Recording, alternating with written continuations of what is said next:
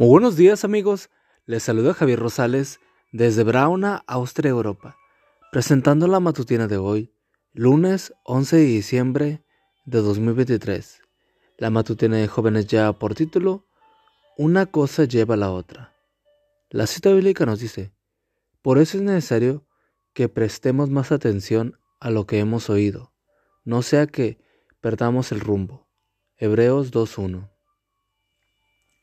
¿Cómo pude llegar tan lejos? se pregunta Joaquín, después de haberse emborrachado en la fiesta de la graduación. No entiendo qué me pasó. ¿Conoces a alguien que haya tenido una experiencia de este tipo? Son situaciones que producen muy a menudo. Y casi siempre el proceso es el mismo. Solamente pasaremos un buen rato, dicen los amigos. No vamos a hacer nada malo. A veces la presión es tan fuerte que terminamos cediendo a ella solo para comprobar poco después que nunca debimos colocarnos en terreno prohibido. Una cosa lleva a la otra. Elliot Aronson, un reconocido sociólogo, llama a este proceso la acción escalonada, y significa que cuando un individuo se involucra en una actividad en pequeña escala, es más fácil que se involucre en esa misma actividad en gran escala. El animal social página 188. Según esto, Joaquín no pensaba emborracharse, pero después de la primera copa de alcohol fue más fácil tomar la segunda y luego la tercera. Algo parecido les ocurrió a los israelitas cuando aceptaron la invitación de asistir a una fiesta de los moabitas. Entonces, dice la Biblia, comenzaron a prostituirse con las mujeres moabitas, las cuales los invitaban a participar en los sacrificios a sus dioses.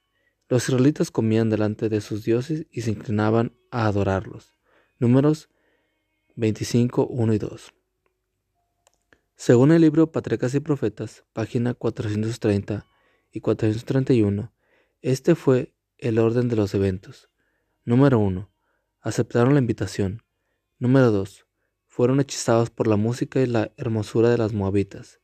Número 3. El consumo de las bebidas alcohólicas trastornó sus sentidos. Número 4. Se produjo el desenfreno sexual. Número 5. Terminaron adorando a los dioses paganos. ¿Dónde estuvo la falla? Sin lugar a dudas, al aceptar la invitación.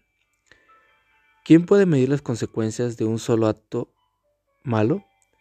Una copa de licor, un cigarrillo, una caricia atrevida. En una palabra, un solo paso incorrecto puede cambiar toda la corriente de tu vida en la dirección equivocada. Mente, carácter y personalidad, tomo 1, página 48. Lo más seguro entonces es evitar el primer paso en falso. ¿No te parece? Santo Espíritu, ayúdame a identificar el mal y a rechazarlo desde el primer momento. Amigo y amiga, recuerda que Cristo viene pronto y debemos de prepararnos y debemos ayudar a otros también para que se preparen, porque recuerda que el cielo no será el mismo si tú no estás allí. Nos escuchamos hasta mañana.